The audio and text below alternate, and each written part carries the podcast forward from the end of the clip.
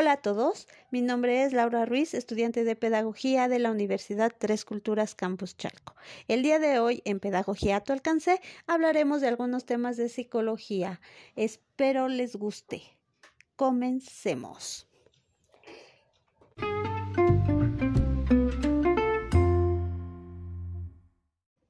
Por mucho tiempo nos hemos preguntado sobre la mente humana y cómo sus procesos internos repercuten en el comportamiento y las decisiones que tomamos en nuestra vida cotidiana.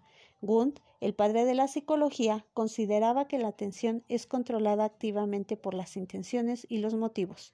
Interesado en esta temática, en 1879 funda el primer laboratorio de experimentación psicológica en Alemania, con la intención de estudiar la estructura básica de la mente, propiciando así el inicio científico de la psicología. Tischner, discípulo de Gunt, marca un cambio del voluntarismo al estructuralismo, descomponiendo la conciencia en tres elementos básicos, sensaciones físicas, sentimientos e imágenes. Por ejemplo, mi hija me comenta que cuando huele eh, uno de mis perfumes le recuerda a Mérida. entonces la hace sentir bien, la hace sentir feliz por algunas situaciones que vivimos en este lugar. William James fue uno de los primeros en cuestionar el estructuralismo. Desarrolló una teoría funcionalista de los procesos mentales y la conducta.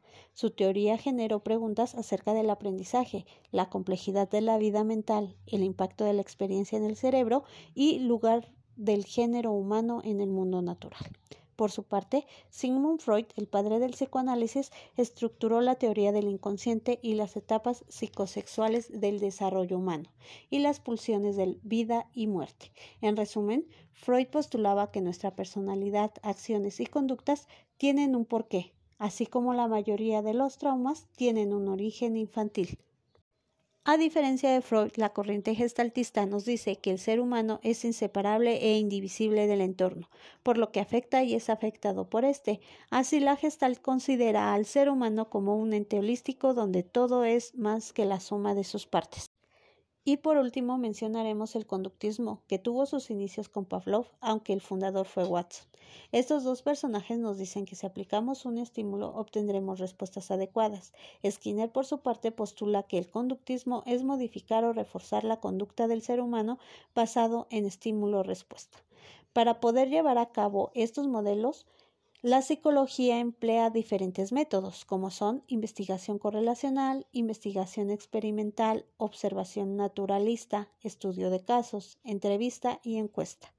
Aún sabiendo todo esto, en la actualidad, derivado de la necesidad de entender el sistema nervioso, el funcionamiento cerebral y las repercusiones que estos tienen en el comportamiento de los seres humanos, surgen las llamadas neurociencias, Gracias a ellas ahora sabemos que el cerebro está dividido en hemisferio izquierdo y hemisferio derecho, que controlan la parte analítica y creativa respectivamente, que el tálamo es el encargado de dar señales sensoriales y regular la conducta emocional, así como el hipotálamo, que es la estructura cerebral encargada de regular las funciones que nos generan bienestar y dolor.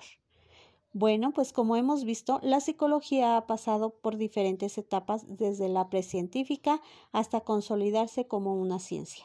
Sin embargo, en la actualidad se siguen realizando investigaciones que ayuden a comprender el complejo mundo de la mente humana.